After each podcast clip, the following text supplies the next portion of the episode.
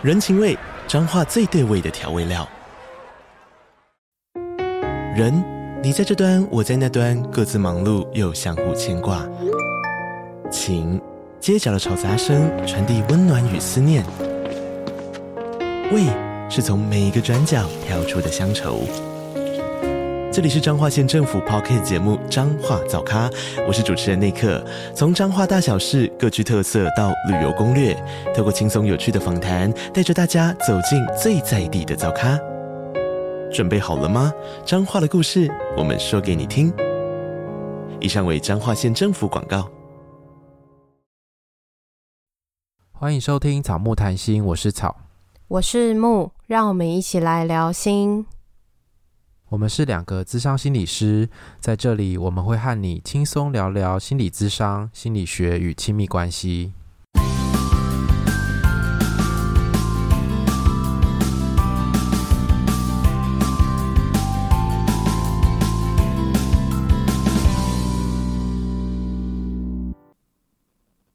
今天是我们恋爱信箱三十二集，好像很久没有录恋爱信箱了。而且这个故事在整理的过程中，感觉好像 说不定在一年多，我们就有机会把它消耗完。什么意思？在一年多？就是看到那个原本 Google 表单的资料，好像有一种快要到底的感觉，嗯、所以就是意味着什么，你知道吗？哦，我知道。你要说一下，有，有这么快吗？有这么快吗？因为我们现在才进行到三十二，我记得不是到底有八十集吗？我来看一下，我今天在整理，整理完的，呃，好啦，还有剩二十几个，二十几个代表再个两年，两年。那如果一一到两年，对，如果要加快速度就，就你知道的，全部都录恋爱信箱，然后大家就知道代表什么意思了，这样。对，然后我们就可以跟大家说再见，我们就要退休了。然后我们录完恋爱信箱的时候，就是退休的时候，很早哎、欸。嗯，就是草木谈心要退休这样子。嗯，或者是更佛系吧，就是现在现在有的时候好像也很难，真的很佛系的休息。有啦，某时候还是会一个月想办法让节目休更一次。但是这个状态好像还是偏累，所以不知道之后怎么样。反正我们每次都要在这边恐吓大家，讲一些很厌世的话。可是这是真心的感觉。不过确实我们是有点对。对，确实我们是蛮厌世的，没错。好啦，但就是录节目还是一件很棒的事情，大家的回馈对我们来说真的很重要。嗯，真的真的。欸，那我这边跟你分享一下，就是昨天有人打电话来智商所，然后打来的时候就是柜台接，然后接完他就挂掉，然后后来想说好，那我来回电一下，然后我就打电话给他，然后就告诉他说，哎，我是谁啊？那我想要问他，就是呃，有什么可以协助他更多的地方，或者是关于智商，还有一些什么样的疑问？然后讲着讲着，没讲多久，他就说：“你是木吗？”然后他就说：“他是我，他是我们的听众。”这样，然后我就非常的惊讶，很快就被认出来。嗯，就这样没了。好，好短哦。因为想说不要讲太多，但是只是觉得蛮有趣的，所以也在想说，对大家，如果就是你有想要咨商，你有犹豫。你可以私讯给我们，我们可以跟你讨论。因为，嗯，呃、这两天也是有一两个听众也是说，哎，那我需不需要咨商啊？那我这样子有可以咨商吗？其实，如果大家有疑问，都可以跟我们讨论。嗯、我们很乐意成为推动你一把，让你去咨商的那个人。没错，而且如果你是在台北啊，因为我们很多听众在台北，如果你可以接受通讯咨商的方式的话，就用视讯的，可以找你。那其实也可以找得到我们，对，找你也可以啊。我还没申请啊。啊，对呢，对，好好未来未来 对，对，可以找我，对对对，好，啊，好。那在节目开始之前呢，我们今天要先介绍一个我们身体的好朋友的品牌，就是 WK Professional，大家应该蛮大家应该有点熟悉，对，对，因为我们之前有团购过他的洗发精跟沐浴乳，然后还有一个奈米冰川的头皮养护精华。那我们今天要介绍的东西名字也蛮长的，叫做。五安植萃复活发油，所以它是一个发油。我平常不是一个会用发油的人呐、啊，不过我有试用了一下这款发油，我是觉得非常的蓬松。它就是就是你洗完头之后，把那个发油就抹在头发上，再把再把它吹干，就不用再冲洗了。我觉得它是一个很轻盈的发油，我不知道大家能不能理解。就是如果你有用护发产品的话，你会知道有些护发产品用完之后它太厚重了，你的头发就会一束一束的。可是这个不会，就是呃，你头发是湿的，然后把它抹上去吹干之后，其实头发就会很蓬松。那我有的时候可能。有的时候觉得头发比较干的时候，即便是早上，然后也会稍微抹一点在头发上。然后那个时候，即便你没有吹头发，也不会是那种感觉好像你流汗了，然后一束一束或是很黏腻没有洗头的那种感觉。那我觉得擦起来就是蛮滋润的，应该效果还不错。会这样说是因为我最近去剪头发，然后没有被设计师嫌弃说你的头发很干。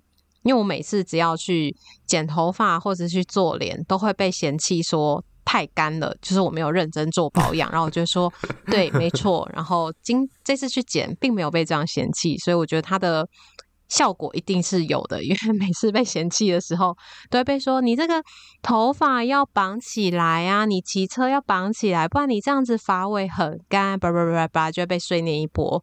但这次没有。哦，那感觉还不错啊！而且你是去之前有赶快先抹一下，这样吗？没有，就是我最近都稍微有一点认真在抹。哦，那听起来效果还不错哎。对，所以大家有兴趣的话可以试试看。那它是一个，我觉得味道算是蛮香的发油。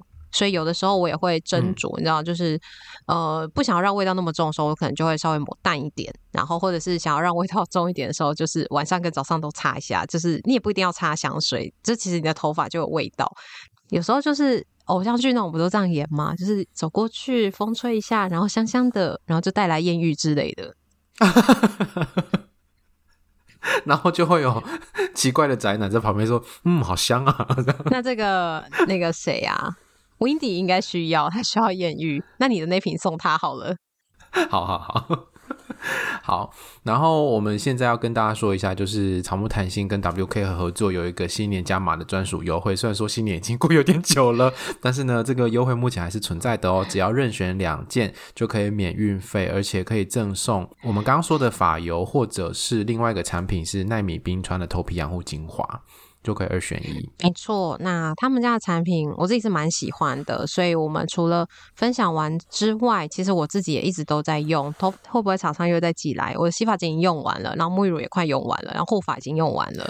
我也是，我也是用完一罐那个洗发精用完了，沐浴乳也用完了。对，就是是我们真的有在使用的产品，不是那种试用完之后就冰到旁边的产品，所以大家可以放心使用。嗯没错，好，那我们今天的那个团购的部分就先到这边，我们要进入正题喽。好，那你要念还是我要念？好，我来念。好，那这段故事呢，我先前情提要一下，他们的双方的背景就是交往了三个月，然后应该看起来都是已经在工作的人。来信的听众对于这段关系的看法或是感受是什么呢？听众说呢，这段关系已经在二零二零年的三月时就结束了。我们两个是认识多年的朋友，一开始双方都有伴侣，只是单纯聊得来。不过也感受得到我们互相有一个自然的好感，所以见到对方的时候总是很开心。后来我们两个都各自分手。他在分手的后期，我们开始很密切的联络。当时他非常的脆弱以及混乱，他跟他的前女友关系非常的紧密而且深刻。我当时是觉得很心疼，所以就常常陪伴他，因此呢，就开始产生了超越友谊的感情，而且一发不可收拾。我在他还沉浸在失恋、极度痛苦的时候，就产生了很强烈的爱。后来我鼓起勇气跟他说了我的想法，他说他现在没有办法接受这份感情，但是我对于他而言是一个很特别的存在。有时候我们独处会有亲密接触，虽然不到做爱的程度，但是也超过朋友很多。这样的状况持续了几个月，后来他去当兵，跟另外一个女性的朋友也发生了类似的事情。他告诉我的时候，我非常的受伤，可是我没有明白的说出来。几个月之后，我就去外国念书，我以为我到了一个新环境就可以忘记他，展开新的恋情，但是我其实还是把他摆在心里一个非常重要的位置。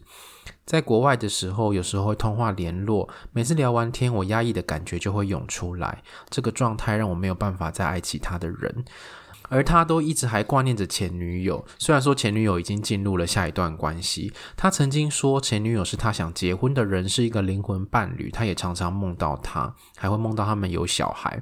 我每次想起他说他跟前女友有关的事情，就会觉得很受伤。可是当下又不敢表现自己的脆弱，所以每次呢，我就莫名其妙的听了很多他跟前女友相关的事情，然后自己又很伤心。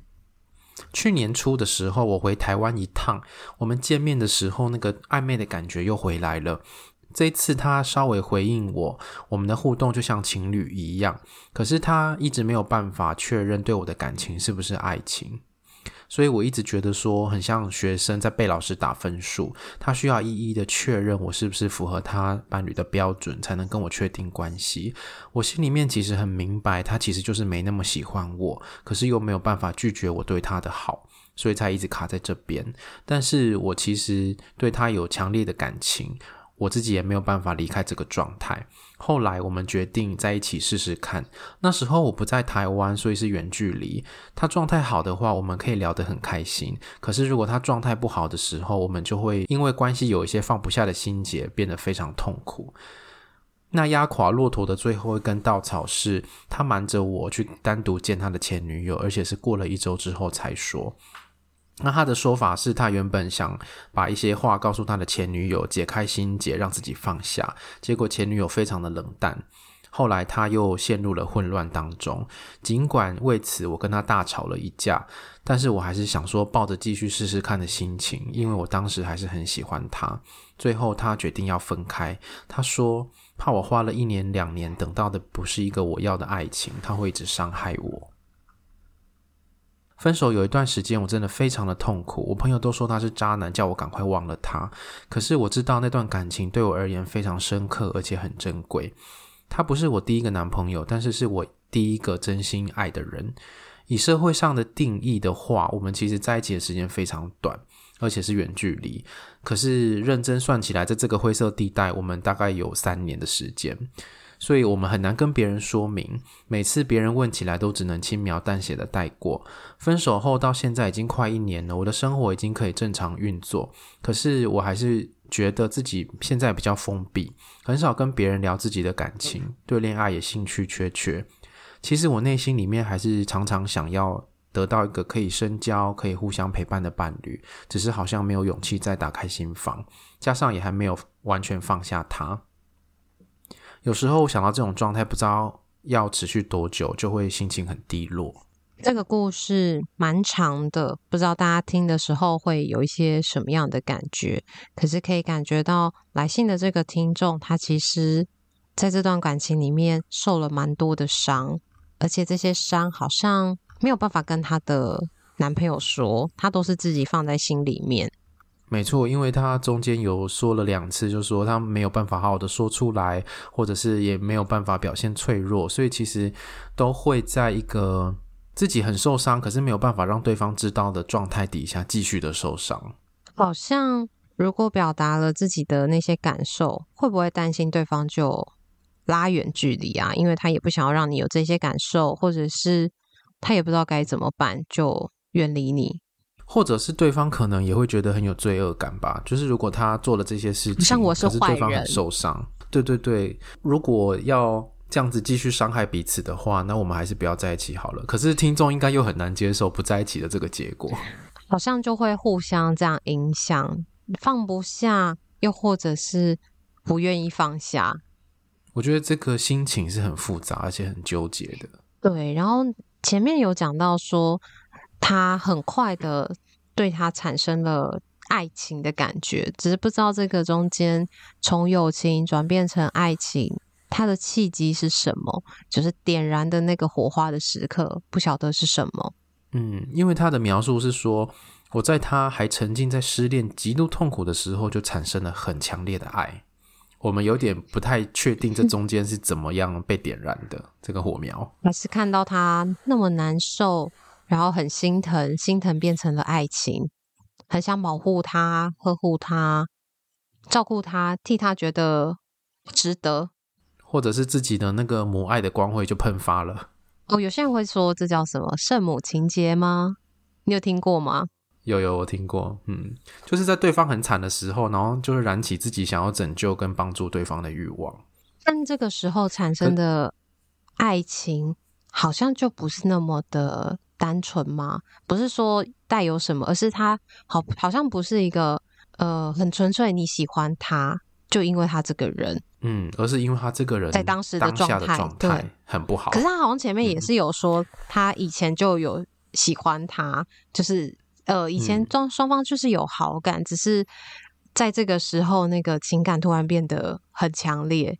而且，我觉得看他的描述，可能这段关系里面应该也是有很多很不错的地方，例如说互相陪伴啊，或者是他们可能可以聊得很深刻等等的，会让这个听众有这些感受，觉得诶，这个人其实跟其他人是不一样的。我想到有一个诶，是有些时候好像有些人会看到。呃，男生在自己的面前展现脆弱的时候，会觉得好像自己是不一样的，或者是觉得，嗯，他可能就在我面前会展现这些脆弱，然后那个情感就会产生，会让人家觉得，哦，我好像跟别人不一样，我也是特别的，他才愿意这么做。而且这个人又直接告诉他，对啊，你是特别的存在。可是到后面，他有对另外一个女性朋友也是这样子的互动。所以其实是很受伤啊！原来我不是你心里面唯一那个特别的存在，原来别人也能做到，那我算什么？可是好像又因为太喜欢对方了，就骗自己吗？或者是睁一只眼闭一只眼，没有办法去面对。其实一直以来他都有感觉到的那个真相，就是对方其实没有这么喜欢他。而且你刚刚这样讲，我就想到，就是你更前面讲的那个，因为性别的关系，我想说，哦，那个真是性别的毒瘤。怎么说？因为。男性可能在表达脆弱上面是很稀少的，所以当男性一表达脆弱的时候，很容易让女生误会。你会觉得有这样的可能吗？像我刚刚这样说的，我觉得有啊，就是哦，他居然在我面前可以在在我面前可以哭得像小孩一样，可是他平常是完全不一样的形象的时候，这时候你会被这个反差萌吸引到啊，或者是这个吗？有一种。被依赖或者是很强烈被需要的感觉，对对对，嗯嗯，所以我觉得可能会产生这样一个错觉。但是在这个过程中，不知道这个听众发生了什么事情，所以如果你听到这集节目，你也还在听的话，很鼓励你可以去智商谈一谈。我不分享就是我谈过的个案的内容，但是它也是。谈他初恋分手的那段关系，其实有些东西他一直很困惑，到底为什么他对这个人还是会想到？都已经事隔很久了，可是经过智商之后，原来他想到这个人的感觉跟他认识的其实是不一样。其实这中间是有一些意义在里面。嗯，嗯，所以其实蛮鼓励你，如果到现在还是在这个状态里，真的可以去智商谈一谈，或许他也不是。只有失恋这件事情影响你，或许还有别的东西在里面。因为他们一开始是朋友嘛，然后后来因为分手的关系，感觉好像很快就产生了很强烈的情感跟依附。我不知道其他心理师怎么想，可是我作为一个心理师，我在这边就会觉得，嗯，这中间不知道有什么。你说圣主乳吗？让我们继续看下去，看下去，对，对 没错。所以就会觉得，嗯，这个。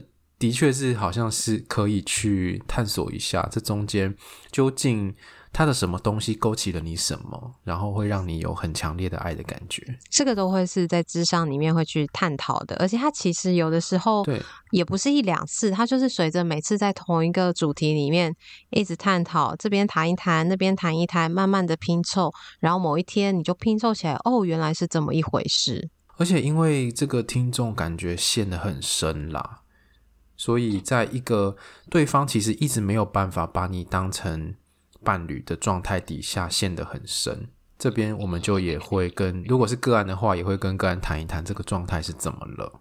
哎，其实也蛮心疼他的，就是好像在这段关系里可以享受那个爱，但其实又很痛苦，因为这个爱不是那个从此幸福快乐的爱，很安心的。对，对对对，你没有办法安心的享受这份爱啊，你就知道有一个疙瘩在那边。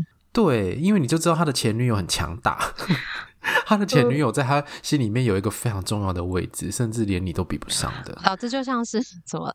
对方的前任是一个超长得超级好看、超级优秀，然后什么条件都超级好的人，然后下一个交往的人就会很有压力。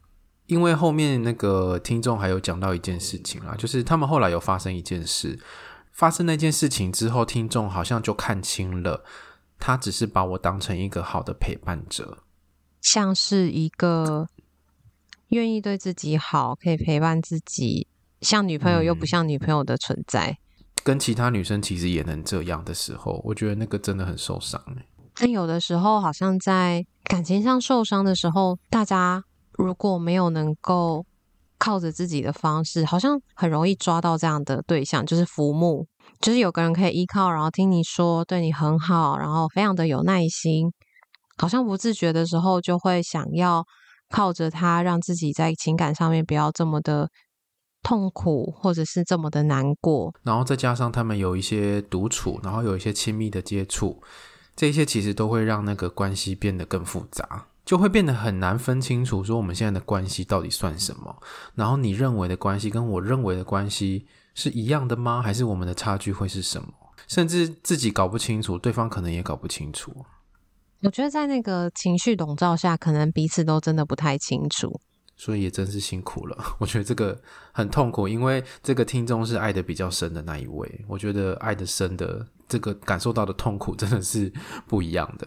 但在他上述跟我们分享的事件里面，他的感觉是什么？我觉得他的感觉蛮真实的，而且也是写的，好像有一种每一句每一句都是刺进心坎里的痛的那种感觉。好，我来念一下，他说。我觉得很挫折，因为我很像一个替代品，然后觉得自己的真心是被践踏，可是又说不出口。我觉得我其实有一点感情的洁癖，不能接受对方把某一部分留给前任，然后在自己面前又有所保留。就算他始终对前女友已经没有像爱情的感觉，但是他见完前女友的时候的那个失落跟痛苦，都会让我觉得他一直在说谎。我想呢，他也很想说服自己说已经放下了，可是他的行为就是表露无遗啊。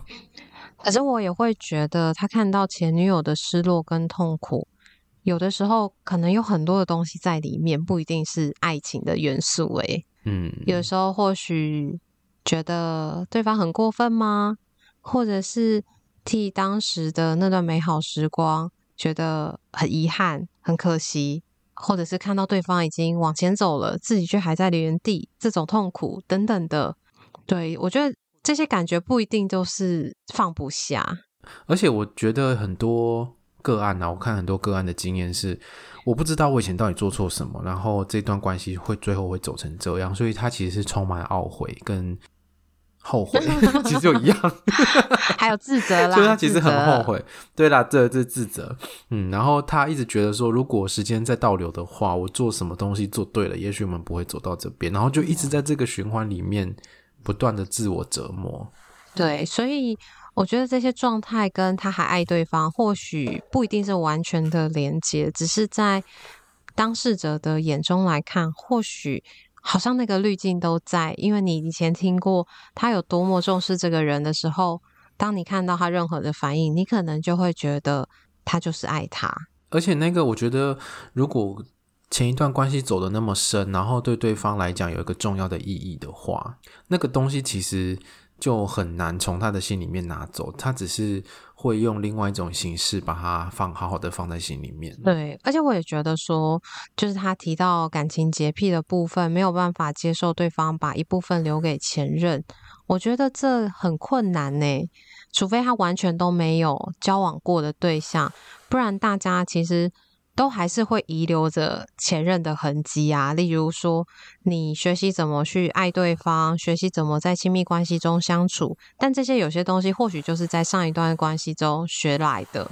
不过，我觉得对这个听众比较痛苦的部分是，你看他有多痛，你就知道他以前有多爱，可是他对我没有一样有这个感情，嗯，我觉得这个是最痛苦的部分。又或者他没有办法接受，其实他一开始就没有这么爱他。啊，这个也是很失落的事情，而且要看见这个真相很困难呢。就算他有看见了，他可能也觉得啊，没有办法控制。所以我其实也蛮好奇的是，他们当初怎么决定在一起的？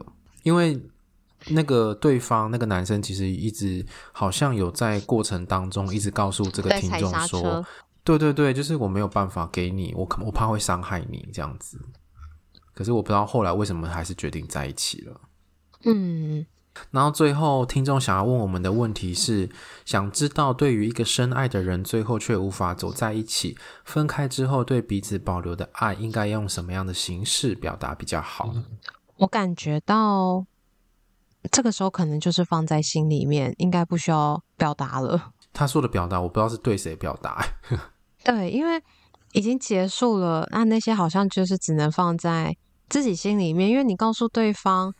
对方也没有办法再回应你了，变成是你自己需要去消化这份爱，或者是你也可以选择是单恋在这个状态里。嗯、但是好像前面他有更多时候需要在这个时候练习表达，哎，真的，对，我不知道这样说对他来说听起来会不会是。不舒服吗？或觉得被指责？可是前面有好多时候真的很重要、很需要表达的时候，他都是选择忍耐跟压抑。那我觉得，如果这件事情已经结束了，那其实就是需要去梳理自己在那个过程当中的点点滴滴吧。我觉得每一段关系其实都像一面镜子，可以让你看见不一样的自己。对，我也觉得没错。既然这段关系已经结束了，那就好好的回头过来看看这段关系中间到底都发生什么事情，那自己的样子是怎么样？那我觉得当然是避免拿别人当成疗伤的工具是比较好的。就是我在一个强烈寂寞还放不下前一段的关系的时候，然后我拿下一段关系来填补现在这一段缺的东西。可是真的很多人这样，而且网络交友太方便了，就是很很快速的就。可以找到对象，然后就交往。因为我觉得我们的文化其实有点矛盾，是有时候我们会鼓励失恋的人说：“找下一个就没事了啦，啊，天涯何处无芳草，赶快再去找，赶快给我下载交友软体，再去找就对了。”现在这样想，真的超级可怕。对，可是当你真的还没放下前一段，然后又再找下一段的时候，又会被指责，就是说你怎么可以这样？还没放下前一段，又又找下一个人当替代品，当工具人。这这文化扭曲，欸，就是大家都是想要为了当事人好。但是，对啊，其实这真的很需要时间，所以我觉得智商是一个好选择。又又回到了我们在业配这样子。好，那你是什么？台南智慧心理智商所，是台中树心理智商所，欢迎大家来找我们哦。没错，笑死。好啦，嗯，那他其他想要跟我们说的话是什么？听到你们聊前任以及灵魂伴侣的话题。觉得这些刻意埋起来的回忆，好像又被人家挖出来。幸好有一个地方可以让我说一说，才不至于憋到内伤。真的谢谢你们。所以刻意被埋起来的回忆被挖出来，代表这件事情你还没有过去。真的鼓励你可以去好好梳理一番，然后把自己整理好，嗯，重新去爱别人，然后享受那个恋爱的关系。嗯，没错，不要憋到内伤喽。今天的恋爱信箱就到这边。如果你喜欢我们节目的话，请记得到 Apple Podcast 或是各大的平台给我们留言跟五颗星星，也欢迎来追踪我们的 IG 跟 FB 粉砖哦，我们都会在上面跟大家互动。IG 个人档案连接可以找到抖内的方式，欢迎大家施肥让宠物茁壮。恋爱信箱，下次见，拜拜，拜拜。